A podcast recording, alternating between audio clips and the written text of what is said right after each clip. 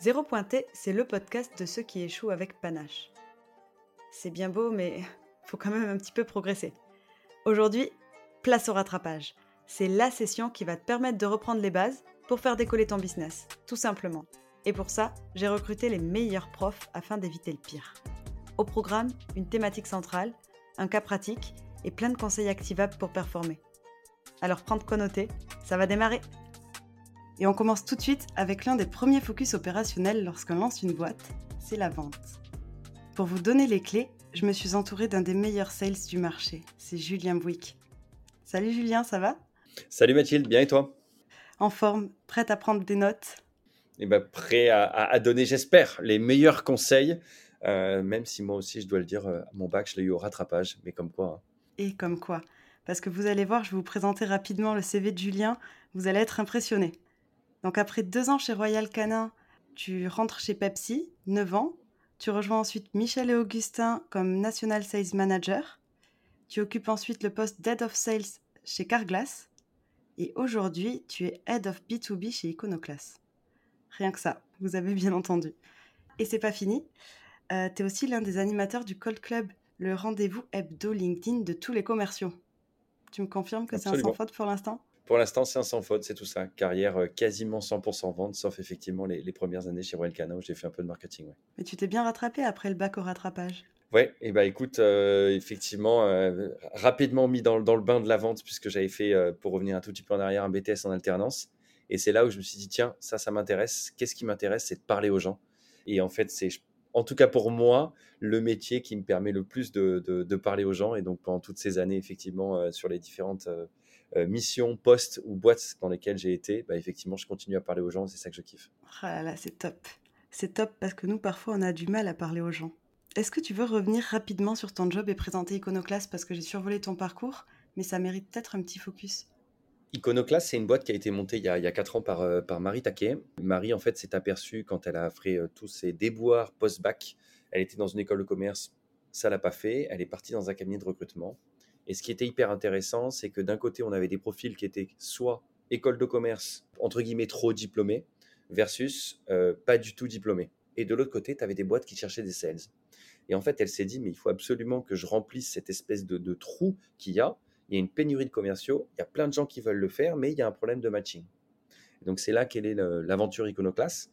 Et en fait, en, trois mois, on va euh, reconvertir de 18 à 53 ans pour le plus ancien, si je ne dis pas de bêtises. On reconvertit les gens en trois mois au métier de sales avec de la théorie le lundi et ensuite full pratique mardi, mercredi, jeudi et vendredi et on a également un aspect RH, on a un aspect développement personnel pour que ça soit vraiment complet. Et donc là, on se dit, mais qu'est-ce que vient faire le B2B là-dedans? Puisque je viens de vous parler du B2C. Bah en fait, mardi, mercredi, jeudi et vendredi, il y a des externes qui viennent pour montrer leur façon de vendre. Donc en fait, leur façon de vendre, c'est juste que nous, on n'est pas dogmatique, on ne se dit pas qu'il n'y a qu'une façon de vendre, il y a plein de boîtes qui font différemment, et c'est hyper enrichissant pour les personnes de comprendre comment font les autres boîtes et comment sont leurs process de vente. Et donc, par extension, à un moment donné, il y a des boîtes qui nous ont dit, mais est-ce que euh, vous voudriez pas, euh, au-delà de... Pardon, est-ce que vous voudriez pas euh, venir dans nos boîtes? Parce que nous, on va vous recruter vos e-commerce, mais on a des gens qui sont déjà en place. Et est-ce qu'avec le même style, la même patte, il y aurait une possibilité de venir faire de la formation en entreprise. Et donc c'est là en fait que euh, j'interviens. Donc on a créé le département, euh, département B2B. L'idée c'est de pouvoir transmettre euh, la prise de rendez-vous par téléphone, le closing, la négo, j'en passe et plein d'autres, par trois piliers qui sont importants, c'est l'échange, la pratique et le jeu. Le jeu, bah, parce que pour moi, je ne conçois pas de faire une formation sans se marrer, parce que sinon c'est top-down et c'est relou. le deuxième, la, la pratique. Bah, prendre son téléphone, écrire ses questions, en gros, utiliser quelque chose de concret dans une formation, ressortir avec quelque chose, éviter d'avoir juste des PowerPoint ou c'est une leçon.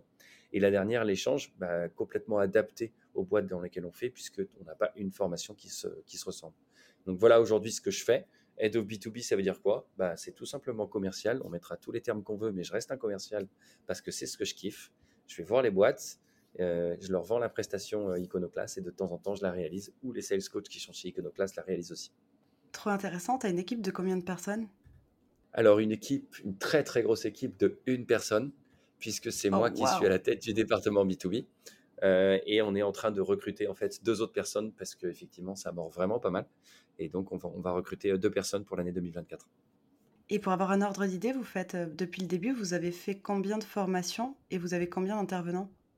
En B2C, on en a un peu plus de 200. Donc ça varie en fonction des promos. Donc on a trois promos par an, janvier, avril et septembre.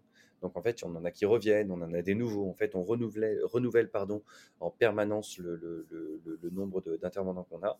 Et puis sur la partie euh, formation, on en est à plus de, si je dis pas de bêtises, j'ai failli cliquer sur mon CRM qui est affiché là. Euh, on en a à peu près 165. Et euh, grosso modo, on a formé à peu près presque 1000 commerciaux. Ah, c'est super. Ouais, c'est cool. On est content, on est hyper content du démarrage et puis on va continuer en 2024. Ok, je pense qu'on a pas mal de contexte. On est prêt à te faire confiance. Euh, ben, on va rentrer dans le vif du sujet, les rattrapages. Mhm. C'est parti. On va commencer par le BABA. Est-ce que tu peux nous donner les trois règles clés de la vente? Vraiment retour à la base. C'est toujours, euh, toujours hyper délicat euh, de, de, donner trois règles. Je dis toujours dans les formations, tout ce que je vous donne, c'est pas dogmatique. C'est vraiment important. Donc en fait, pour moi, il faut, il faut être capable d'adapter. La vente, pour moi, c'est de l'intelligence situationnelle. Comprendre son client, il n'y a pas vraiment de remède miracle. Et donc, je vais te donner exactement ce que je dis quand je démarre mes formations. Je dis toujours, mon métier, il n'est pas compliqué. Tout le monde est capable de le faire. Et je ne sais pas si c'est trois règles. Je vais quand même en donner trois pour, euh, pour rentrer dans le, dans le moule de, de ton format parce que c'est intéressant. Il y en a deux d'abord majeures. C'est poser des questions ouvertes et écouter les réponses par une phase de silence. C'est la première chose. C'est exactement ce que tu es en train de faire là, Mathilde. Toi, tu as envie de savoir et de donner euh, aux personnes qui vont nous écouter et de comprendre un petit peu comment fonctionne bah, le thème qu'on a aujourd'hui, c'est la vente. Et bien tout simplement, tu me poses des questions et derrière, tu écoutes les réponses et tu me laisses la possibilité de parler. C'est ça qui est pour moi le plus important. Et la troisième règle que j'ai envie de donner euh, pour réussir une bonne vente, ou en tout cas être bon en vente, c'est prendre des notes. Quand on a un entretien, et nous, on va faire un, podcast d'une trentaine de minutes, si je ne dis pas de bêtises, si jamais on a vraiment envie, et je vais conseiller aux gens qui écoutent ce podcast, qui écoutent des podcasts et qui veulent apprendre, prenez des notes. Moi, j'ai une mémoire de poisson rouge. Je suis incapable de retenir plein de choses. Et donc, c'est vraiment important de prendre des notes. Donc, si je devais donner trois conseils pour moi pour le BABA, c'est euh, des questions ouvertes, bien entendu, et on peut y revenir dessus si tu veux. Travailler la phase de silence. Euh, qui est quelque chose de, phénoménal. Et puis ensuite prendre des notes pour se souvenir de, ce qu'on a dit. Ok, c'est noté. Euh, pour illustrer tout ça, rien de mieux qu'un cas pratique.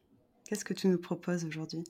Je pense que le, cas pratique que j'ai envie de, que j'ai envie de donner, c'est, euh, ma toute première négo chez un groupement d'entrepositaires. Je vous donne un peu de contexte parce que c'est sympa. Je rentre à Clichy, donc chez eux. Tu as, en gros, tu as quatre gars qui sont T'étais dans quelle boîte? J'étais chez PepsiCo, pardon. Euh, Tu as quatre, as quatre gars qui sont face à toi et une cinquième qui est une acheteuse à ma gauche. Le rôle des quatre, ils sont propriétaires d'entrepôts partout en France. Et donc le rôle des quatre, c'est de négocier au nom de tous les autres des accords commerciaux avec Pepsi. Et ensuite, sur la gauche, bah, j'ai l'acheteuse qui s'assure, elle, de gérer la totalité du compte, entre guillemets, du groupement d'achat et voir que ce qu'ils achètent rentre dans les clous et dans les conventions de ce groupement-là. Je me pointe avec, euh, mon plus beau costard. Euh, dans l'ascenseur, j'ai les genoux qui claquent. Enfin, je peux vraiment pas t'expliquer. je suis en panique. Je me souviens très bien. C'est sixième étage. J'appuie sur le bouton. Je me regarde dans la glace et je me dis, vas-y, Julien, ça va le faire, ça va le faire. Je me monte dans la tête. Je me dis, je vais le faire. Les gars m'accueillent avec un café hyper sympa. Euh, vraiment très, très convivial. On est sur le bar, très sympa, un café. Et puis là, ils vont tous dans la salle de négo. Il y a l'acheteuse qui passe, qui me dit bonjour. Je dis, oh la vache, elle a l'air un peu sèche, je la connaissais pas. Il rentre dans la salle et puis elle me dit, on vous appelle dans 10 minutes. Bien entendu, ils me font poireauter 20 minutes, ça c'est le principe euh, et puis au bout de 20 minutes, elle me dit, euh, Wick, hop là, et je rentre dans, le, dans la salle. Là, j'arrive face à quatre gars qui avaient un sourire incroyable quand on a pris un café. Là, je pense que des portes de prison pas aimable, tu vois, vraiment, euh, les gars ultra fermés, euh, rien du tout. Et, pourquoi je parle de ce cas pratique-là? C'est que si jamais à un moment donné, je n'avais pas préparé toute ma séquence de négociation, dans la séquence, il y a bien entendu toute la partie tarifaire, mais j'ai envie de dire c'est presque la plus simple.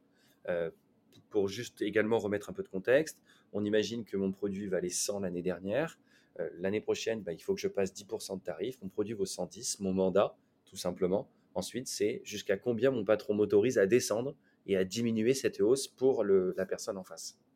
Ça, ce chiffre-là, on ne peut pas le challenger. C'est plutôt la façon dont on va atteindre la bonne négociation qui va faire toute la différence. Et là, je me, revois, alors je, regarde autour de moi, là, on ne le voit pas parce que c'est un podcast, mais j'ai un cahier que je garde et que je montre en formation, et je montre en fait toute la préparation que j'avais.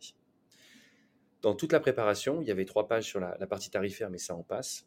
Et ensuite, il y avait dans la négo, on dit souvent pas de concession sans contrepartie. Pour obtenir en fait ces concessions de la part du client et que moi j'ai mes contreparties, eh ben en fait, je dois noter des questions et toutes les questions. Je suis revenu tout simplement au basique de la vente que j'avais quasiment sur mes premières journées chez PepsiCo. J'avais noté, je te jure que c'est vrai, Mathilde, j'avais noté toutes mes questions. Mais j'avais pas noté juste genre euh, euh, statistique, point d'interrogation. J'avais écrit comment aujourd'hui puis-je récupérer les statistiques du Pepsi? Point d'interrogation. J'avais laissé un espace pour la réponse. En fait, je pense que c'est vraiment quelque chose qui m'a servi et qui me sert encore tout le temps quand je prépare ça, dans ce cas pratique, ça m'a évité, en fait, de me perdre dans tous les à côté. C'est quoi tous les à côté bah, Les quatre monsieur qui étaient sympas avec le café, plus la dame qui était à gauche, qui était en train de taper sur ses chiffres et voir si euh, la hausse tarifaire que je lui proposais rentrait dans les clous, bah, ils sont devenus un petit peu Dr. Jekyll et Mr. Hyde. T'arrives en égo, des mecs qui te gueulent dessus. Mais Julien, t'as son ton produit, il est comme ça. Puis tes commerciaux, ils sont comme si. Puis tu te fous de ma gueule. Et puis voilà, vraiment comme ça ça reste un jeu. Quand bien même c'était ma première négo, j'étais mais en panique totale. C'est-à-dire que là, j'ai l'impression d'être confiant, c'est normal, je suis plus âgé. Il y avait, euh, je, transpirais à l'intérieur de mon costard, j'avais du mal à respirer, je cherchais mes mots. Et le seul moment où j'étais bien, c'est quand je regardais ma préparation. Et je me disais, Julien, en fait, là, tu as ton fil rouge. Et donc, c'est ça que j'ai envie de mettre en exergue, c'est que pour tous ceux qui nous écoutent, qui soient euh, euh, euh, vieux de la vieille ou jeune en démarrage, il y a forcément toujours une première fois quand on fait mmh. de la négo, de la vente. Et je pense que quand c'est la première fois, ben en fait, on n'a pas d'autre choix que de revenir au basique, écrire ses questions. Ensuite, je m'écrivais, et ça c'est le petit tips que je donnais, je m'écrivais, j'avais un gros problème avec la phase de silence. Comme j'ai tendance un peu à avoir une grande gueule, on pourrait dire, ben, j'ai souvent tendance à vouloir répondre du tac au tac. Et donc, résultat des courses, en égo, c'est surtout pas ce qu'il faut faire. Je l'ai dit tout à l'heure dans les conseils que je donnais. Question ouverte et ensuite phase de silence. La phase de silence, j'ai du mal à la tenir. C'est-à-dire que quand le gars te dit non, mais tes produits ils sont nuls et puis de ils sont trop chers, tu as envie tout de suite de rebondir. Donc je regardais et donc à la fin de chacune des questions, c'est véridique hein, ce que je raconte. Il y avait écrit TG. TG dans le langage du retail, ça peut dire tête de gondole, mais moi ça voulait pas dire tête de gondole ça voulait dire tais-toi dans un langage un peu familier. Donc j'avais écrit TG à la fin de chacune de mes questions et ça a été écrit en fluo. Donc je te jure que c'est vrai, le BABA, puisqu'on parle d'un cas pratique, je lisais comment puis-je faire pour avoir les statistiques de Pepsi? Et là, je lisais le TG. Dans ma tête, hop, j'avais un sourire qui se mettait, pas sur mon visage, mais dans ma tête. Ça me permettait de temporiser. Et ensuite, j'écrivais la réponse et en phase de silence. Et donc, c'est là où c'est vraiment intéressant parce qu'en fait, ça laissait la place au client lui, ça laissait le temps d'évacuer tout ce pourquoi il devait euh, faire son jeu d'acteur, négocier les meilleurs tarifs. Et moi, de mon côté, j'avais le temps, troisième euh, chose que je propose, de prendre des notes de façon extrêmement structurée et j'étais sûr de ne pas en perdre une seule miette. Parce que c'est ça, en fait, qui pourrait euh, faire des bêtises. Et donc là, on en arrive au cas pratique où je fais une petite boulette. Tout n'était pas prêt, j'étais pas complètement carré. Ils m'ont sorti un petit peu le truc du chapeau. Bah, dans le truc du chapeau, c'était pas prêt. Comme j'étais un peu jeune, j'ai répondu tac au tac. J'ai pas pris de notes. Et du coup, je me pointe. Donc, ce sont des rendez-vous qui euh, démarrent en général début octobre et qui finissent le 28 février. Il faut avoir en gros euh, négocié au 28 février. C'est la loi qui te l'impose. Et donc, en fait, dans ce rendez-vous, il me demandait un truc en particulier euh, sur un produit. Et j'ai dit ça, oui, oui, mais il faudrait peut-être que je vois et tout. Il dit ouais, ouais, mais en fait, vous allez voir. Enfin, il me tutoyait, donc tu vas voir. Puis tu vas nous donner la réponse au prochain rendez-vous. Oui, oui, oui. Dans l'euphorie du truc, ça se passait bien, j'avais pris des notes. La question n'était pas prête. Je prends pas la, je prends, j'accuse pas réception en gros. Je dis oui, oui, parce qu'ils me prennent de cours, ils sont plusieurs à parler et tout. Et au deuxième rendez-vous, j'arrive ils me disent alors Julien, ça va? Ouais. T'as ce qu'on t'a demandé? Non. Je marque le silence parce que dans le podcast, on marquera le silence. Et là, je me dis, qu'est-ce qu'ils m'ont demandé? Je reprends mes notes frénétiquement parce qu'il passait, j'étais dans la salle d'attente. Je reprends mes notes du prochain truc. Je dis, mais je comprends pas, ça, je l'ai préparé, ça, je l'ai préparé. Ok, donc ça, ils me l'ont demandé, mais j'ai répondu là. Impossible de me souvenir de ce que j'avais demandé. Et donc, en fait, les gars m'avaient demandé tout simplement une remise marketing pour aller sur un catalogue et tout. Bon, ça, je m'en suis souvenu après. Bah, je me pointe, du coup, je rentre, il m'appelle Julien Bouic. Ok, je rentre de nouveau dans la salle de négo. Ils me disent alors, t'as ce qu'on t'a demandé? Et moi, dans ma tête, je sais pas ce qu'ils m'ont demandé, je sais pas où on en est. Et je leur dis franchement, messieurs, j'avoue je, que je suis passé à côté, j'ai pas dû, j'ai pas dû prendre note de. Eh ben dis donc ça commence bien. On t'avait demandé, ils me demandent une somme d'argent pour le catalogue. Bah si tu l'as pas, tu peux prendre tes affaires et tu peux partir. Non. Et là, je me suis dit, c'est quand même stupide parce que je perds un rendez-vous. La négo s'est bien terminée à la fin en février, il n'y a pas de souci. C'est le jeu aussi, hein. donc il faut pas non plus. euh, Enfin, c'est pas, c'est pas grave si tu veux, tu vois. Donc il faut tout de suite dédramatiser. Mais en soi, je me suis dit, puisqu'on parle d'un cas pratique, tu vois, là, si j'avais appliqué jusqu'au bout ce que je m'imposais dans la préparation, je m'étais laissé une petite case, éventualité, question, prise de notes et tout. Bah en fait, euh, non, je suis passé à côté du truc. Ça m'a coûté un rendez-vous de plus. Alors, je me suis repointé euh, euh, dix jours plus tard. hein. Mais dix jours plus tard, j'avais un rendez-vous. Les autres concurrents ont continué à avancer en égo. Ouais. Est-ce que ça a joué pour ou contre ma faveur? J'en sais rien. À la fin, j'ai négocié. Mais tu vois, c'est vraiment quand tu m'as tu m'as proposé de devenir, et je te remercie encore dans ce podcast, ben, je me suis dit, tiens, euh, je pense que ça, c'est quelque chose, si je peux le donner à, à- à n'importe qui, oh là là, prenez des notes. Alors en plus, ils se fichent de moi chez Icono parce que j'ai un certain âge, donc du coup, je prends des notes sur mon cahier, mais au moins, ça se perd pas. Eux, ils sont tous sur leur PC. Et donc, je dis en formation, vous avez un téléphone, un post-it, une feuille de papier, un- prenez ce que vous voulez, mais prenez des notes. Prenez des notes. C'est vraiment hyper important. Ce qui est simple en plus à faire. Mm. Moi, je donne, moi, je donne jamais de conseils trop trop complexes parce que je pense que la vente, ça reste simple. Donc, euh, effectivement, c'est pas très compliqué à mettre en place. Un livre ouvert, j'étais absorbée par, euh, par ton histoire. Et je me suis demandé, toi qui fais beaucoup de call-call, tu t'es quand même habitué euh, à, à démarcher. Et ça m'a fait penser quand tu m'as dit, voilà, je suis rentrée dans cette pièce et il y avait euh, ces quatre mecs. euh, et en fait, c'était des, des murs, quoi, aucune émotion. Comment tu fais quand tu as quelqu'un au bout du fil, que tu veux démarcher et que tu n'arrives pas à, bah, à briser la glace? Deuxième étude de cas, elle est bonus. Allez, deuxième étude de cas bonus, c'est hyper intéressant. C'est ce qu'on fait effectivement le vendredi pendant le, le call club. Je pense que on, on dit souvent que la répétition fixe la notion. Quand je fais une formation sur le call call, par exemple, j'explique toujours aux gens que le taux décroché, ça va être le nombre de numéros que je compose, et à ça, je mets le nombre de personnes que je vais avoir au téléphone. Donc, quand je compose 100 numéros, en général, j'ai 10 personnes qui décrochent. C'est aussi simple que ça. Ok. Et sur ces 10 personnes qui décrochent, allez, dans le meilleur des cas, j'ai une conversation sur deux, sinon c'est une sur trois. Donc entre 3 et 5 personnes avec qui je vais avoir une réelle conversation. Bonjour Julien, iconoclaste, nanana, ainsi de suite. Donc, je me dis, je numérote 100 fois, j'ai 10 personnes qui vont répondre et 3 qui vont me dire oui. Ça veut dire que 97 fois sur 100, je vais me prendre un mur, les fameux 4 mecs que j'ai en face de moi. Mais c'est pas bien grave, ça fait partie de mon job.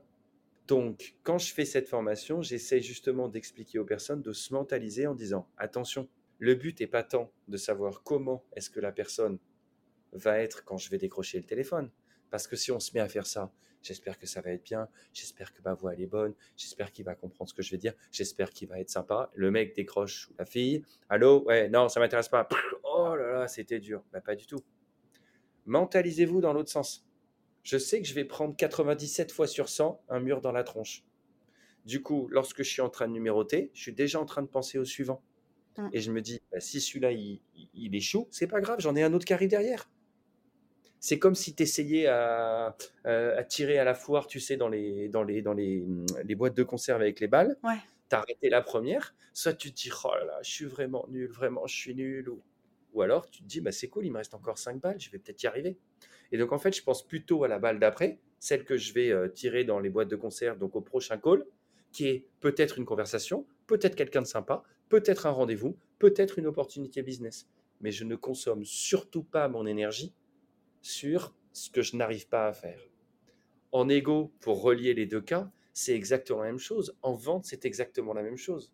Vous prenez des notes, vous prenez un coup, entre guillemets, par le client qui vous dit, oh là là, mais ça, franchement, c'est un truc, je pense que ça passera jamais. Deux solutions, soit vous vous acharnez à essayer de traiter une objection qui est impossible, soit vous essayez d'attirer votre client sur autre chose et vous dites, c'est pas grave, j'ai d'autres features qui peuvent lui plaire. Et mmh. donc, c'est exactement ce point qu'on essaye de faire systématiquement en ego, en call-call, se mentaliser que on va essayer de trouver une solution. Alors, bien entendu, de temps en temps, ça marche pas du tout. Mais j'essaye de me concentrer vraiment. Et alors, c'est encore plus vrai en call-call parce que pour le coup, ça s'enchaîne. Le, fait de me concentrer sur quelque chose, je suis tellement en quête de, tu vois, je suis tellement en attente de quelque chose qui pourrait être cool que euh, bah, si vous avez, qui vous écoutez, vous avez déjà regardé le call club ou pour ceux qui ne le savent pas, bah, en fait, c'est mon démarrage qui va conditionner mon call. Puisque euh, je dis, euh, je te prends comme exemple Mathilde, je dis Allô Mathilde, bonjour, c'est Julien d'Iconoclast, comment allez-vous?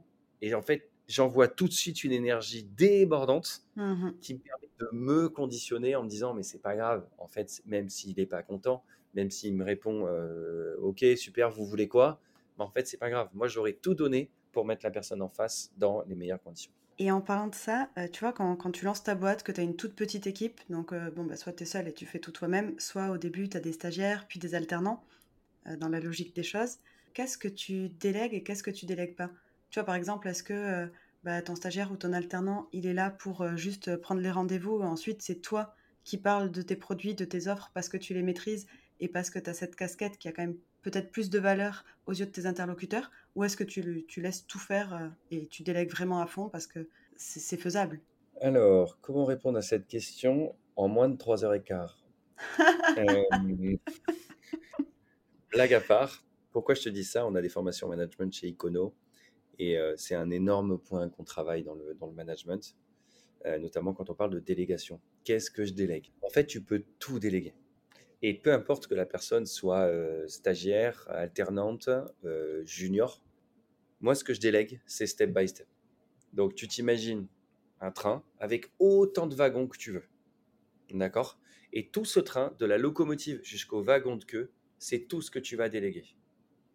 La solution de facilité, c'est bah, Mathilde, tu sais quoi? Tu vas prendre tout le train, puis vas-y, tu te débrouilles. Ou alors, en jour 1 ou en semaine 1, je te dis Mathilde, en fait, je vais te déléguer la locomotive. Ensuite, en mois numéro 2, ben, je te délègue le wagon 1. Puis la semaine d'après, le wagon 2. Et en fait, tant qu'il n'y a pas eu l'acquisition de ce que je veux déléguer en amont, ben, je ne le fais pas. Je délègue pas forcément les tâches les plus reloues. C'est-à-dire prendre des calls aujourd'hui, si j'ai quelqu'un de junior que ça terrorise, c'est ce que je fais en formation. Je préfère montrer euh, lead by example plutôt que euh, de dire tu fais les calls s'il te plaît? Si je fais ça, qu'est-ce qui va se passer? Il va les faire moins bien que moi. Il va les faire avec stress il va faire quelque chose à contre-coeur qu'il n'a pas envie de faire. Donc en fait, je le jette dans la fosse. Inversement, je vais commencer par des choses qu'il maîtrise. Moi, je prends d'autres choses. Et petit à petit, en fait, je rajoute, j'empile les, les compétences du collaborateur, mais step by step. C'est vraiment comme un millefeuille, c'est step by step. Donc, il aime le call, on fait du call, mais on commence juste par prendre du rendez-vous. Il veut faire de la vente, très bien. Tu veux, eh ben, tu fais la découverte, je m'occupe de la vente. Tu veux faire de la vente Eh ben, tu prépares la vente, on la prépare ensemble et c'est moi qui les réalise pour te montrer. Je fais la découverte, tu fais la vente. En gros, c'est systématiquement euh, délégué, mais délégué step by step. C'est vraiment hyper important. Et comme ça, tu favorises l'apprentissage du collaborateur. Une dernière chose là-dessus, c'est que plus le point que je souhaite déléguer à mon collaborateur est petit, plus je vais pouvoir constater les progrès. Plus le point est huge, ben, plus je vais pouvoir être déçu. Je te donne un exemple pour, pour que ça soit parlant. On fait ensemble un gâteau au chocolat cet après-midi. Et euh, je te dis, bah, Mathilde, je voudrais que tu me fasses un gâteau au chocolat comme euh, Cédric Grolet, un célèbre euh, pâtissier. Et là, tu me dis, ok, d'accord, très bien. T'es pas trop nul en pâtisserie, donc tu te lances. Tu regardes et à l'arrivée, avec tout le respect que je te dois, bien entendu, le gâteau au chocolat, il est plus Mathilde que Cédric Grolet, tu vois. Il est bon. Hein. bon bah, Qu'est-ce que je me dis? Je me dis, elle n'a pas compris la consigne. Elle m'a dit qu'elle était bonne en pâtisserie, mais en fait, elle n'est pas bonne. Euh, non, en fait, pas du tout. Ce que je te propose, Mathilde, c'est que cet après-midi, on fasse un gâteau au chocolat comme Cédric Gollet. Et on va commencer juste par faire la ganache montée ensemble. Et en fait, si on démarre la ganache ensemble, on constate que ta ganache, elle est ouf. Et le reste du gâteau, on le fait ensemble. Mais tu auras collaboré, tu auras apporté ta pierre à l'édifice. Et la pierre à l'édifice que je te donne, qui est plus petite, eh ben, j'ai juste l'occasion de te féliciter en disant, franchement, c'est trop stylé, tu le fais trop bien. Demain, est-ce que tu te sens de faire euh, l'enrobage Je dis n'importe quoi. Et là, tu vas dire, bah ouais, et ben tu repars de ta ganache, parce que ça, tu sais la faire en autonomie. Et demain, on fait l'enrobage ensemble, voilà. Mais on n'essaye pas de faire quelque chose de trop gros, sinon ça Mm. génère forcément la déception. Ouais, bah, L'essence même de- du management finalement, pour Exactement. gagner en, fait. En autonomie et rester motivé. C'est noté. On va changer de mood et on va passer au coup de gueule du prof. Je Mhm. t'explique. Il y a des erreurs qui sont courantes, que tu vois de façon récurrente dans la vente et qui te mettent vraiment de mauvaise humeur. Qu'est-ce qu'il faut à tout prix arrêter de faire? Parler de soi. C'est pour moi, c'est la plus grosse erreur. Allez, on la fait courte. Années 70, 60-70, sortie de guerre, on reconstruit le pays. Il y a moins d'offres, plus de demandes, plein emploi, pleine balle.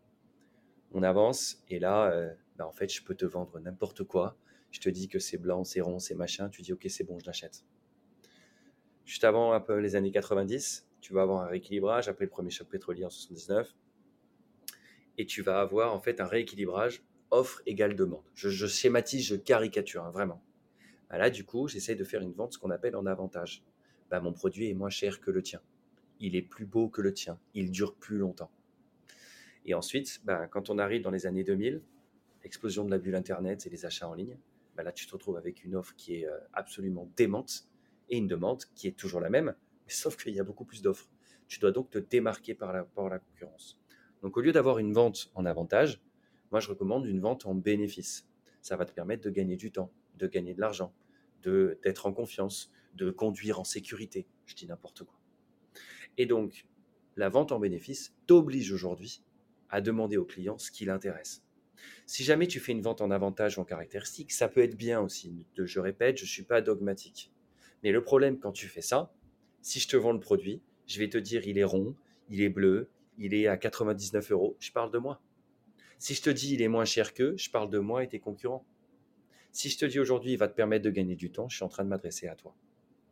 Et donc, est-ce que ça m'énerve? Bon, le terme est peut-être un peu fort parce que je fais de la formation. Si les gars font des ventes euh, en caractéristiques, en avantage et que je m'énerve, bon, je ne serai pas le meilleur des formateurs. Mais en revanche, c'est quelque chose où c'est très difficile, et j'emploie souvent cette, euh, euh, cette expression, c'est très difficile de tordre le bras aux habitudes. Et ouais, parce que caractéristique, avantage, tu connais par cœur, tu es en train de parler de toi. Mm. C'est comme quand tu arrives en soirée et que tu veux rencontrer des gens. Tu as deux solutions. Soit tu dis salut, je m'appelle Julien, j'adore le golf, je fais ci, je fais de la course à pied, et puis j'aime le vélo, puis j'ai un chien. Ok. Ou sinon, je peux venir vers toi en disant Mathilde, ça va? Ouais. Qu'est-ce que tu fais en gros dans la vie? Et là, tu m'expliques Bah ouais, bah moi je suis euh, community manager, je m'occupe de ça. Ok. D'accord, c'est intéressant. Et qu'est-ce que ça t'apporte et tout? Et en fait, on est dans un échange tous les deux. J'essaie de comprendre ce que tu fais. Et toi, de l'autre côté, tu vas me dire Ah bon, mais t'aimes quoi comme sport? Et à ce moment-là, on a un échange. Et on parle de l'un, l'un parle de l'autre, entre guillemets. Et donc, je pense que c'est ça le plus difficile c'est d'essayer de twister les, les, les consciences, mais parler de soi, donc de son produit, c'est vachement plus simple parce qu'on est en confort, parce qu'on récite sa leçon. Mm. Alors qu'essayer de comprendre, et on relie ça aux questions ouvertes et aux phases de silence, ce que le client veut et comment est-ce que je vais lui vendre, c'est-à-dire que je vais adapter mon offre en fonction de ce qu'il attend, là, ça demande un tout petit cheminement un peu différent. Donc c'est pour ça que, que c'est vraiment important pour moi d'essayer de, pour répondre à la question euh, correctement et simplement, euh, bah, en fait, il faut arrêter de parler de soi et essayer de comprendre son client. Ok, ça marche. Très clair. Une autre, euh, une autre erreur à pas connaître? Euh, je pense que là, je vais, je vais le remettre au niveau du call euh, parce que euh, je pense que l'erreur qu'on peut commettre, il y a des gens qui font un métier qui s'appelle du démarchage téléphonique. Et euh, dans le démarchage téléphonique, c'est un peu de l'abattage. Ça existe, c'est comme ça, et euh, il y, a- il y a de la vente, et ça, et- et ça fonctionne, sinon il n'y aurait pas autant d'organismes. Quand on va faire de l'appel à froid, ou en tout cas du call call quand je présente, j'essaye vraiment de me différencier, ou en tout cas de faire que les apprenants se différencient du démarchage téléphonique. Et en fait, l'erreur qui arrive, bizarrement, ça va être euh, de nouveau connecté à ce que je viens de dire avant. Ils décrochent leur téléphone. Bonjour, je suis Julien d'Iconoclass. On est une école de vente et de formation qui paye. Voilà. Ben, en fait, c'est déjà mort. Je t'appelle, tu sais pas pourquoi, sauf que je suis en train de te parler de moi. J'essaye toujours de faire comprendre quand on décroche le call, intéressez-vous à la personne. Et même dans une période très courte, Parce qu'on me répond, oui, mais si je l'appelle et il ne sait pas pourquoi je l'appelle et, et que je ne suis pas capable de donner mon produit, bah en fait, le client, j'aurai jamais le rendez-vous.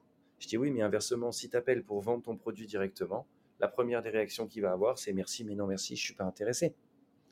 Donc c'est vraiment important dans, dans l'erreur également, essayez de ne pas rentrer dans de la déballe, mais plutôt de prendre un rendez-vous. Et ensuite, lorsque vous serez assis face à votre client, c'est à ce moment-là que vous pourrez entrer en découverte puis en vente. Ouais, prendre le temps de faire les choses bien. Ouais, exactement. Et ça, ça implique euh, préparer son pitch. Si on y va à l'arrache, ben on va forcément euh, pas, pas, pas, poser les bonnes questions, pas avoir le bon pitch. Si jamais on a une liste qui est euh, juste un annuaire téléphonique avec des numéros, ben on risque de pas avoir grand monde, on risque de se décourager. Voilà. Après, c'est toutes, toutes ces erreurs qui sont, qui sont régulièrement commises quand on fait du call call. Ok, c'est noté. le temps passe, je pourrais t'écouter des heures, mais pour conclure, quoi de mieux que de nous partager tes conseils pour optimiser nos révisions? Quels exercices tu nous conseillerais pour progresser rapidement, efficacement, simplement? J'avais pour, j'avais pour habitude un truc que je faisais dans, dans, une de mes boîtes précédentes. Je faisais ce que j'appelais un débrief feu rouge. Alors, euh, le, mot est un peu, un, peu stupide, mais il, représente bien. En fait, je me faisais un débrief le temps d'un feu rouge. C'est assez simple. Lorsque je chantais d'un rendez-vous, j'étais dans ma voiture. Et euh, si on devait imaginer la, chose, il y a le feu rouge qui passe au rouge, je m'arrête. Et là, je me regardais dans le rétro. Et je me disais, Julien, maintenant, j'aimerais que tu te donnes deux choses que tu as bien faites et une chose que tu ferais différemment. De cette façon-là, tu parlais de constamment s'améliorer on est systématiquement en train de capitaliser sur ce qu'on fait de bien. Donc je vais renforcer ce que je sais bien faire parce que ça va me demander un effort minimum. Et ensuite, j'insiste sur le verbatim. Qu'est-ce que je ferai différemment? Pas de mieux ou qu'est-ce qui était nul? Parce que ça, ça ne fonctionne pas. Qu'est-ce que je ferai différemment? Et donc, à un moment donné, dis n'importe quoi, le client, il n'a pas bien accueilli quand je lui ai dit, je lui ai présenté telle ou telle chose. Zut, peut-être que j'aurais dû lui présenter sous cet angle-là. Et là, on est en train de se construire et de pratiquer ce qu'on appelle donc l'auto-débrief. C'est quelque chose que je fais systématiquement quand je vais sortir du podcast avec toi.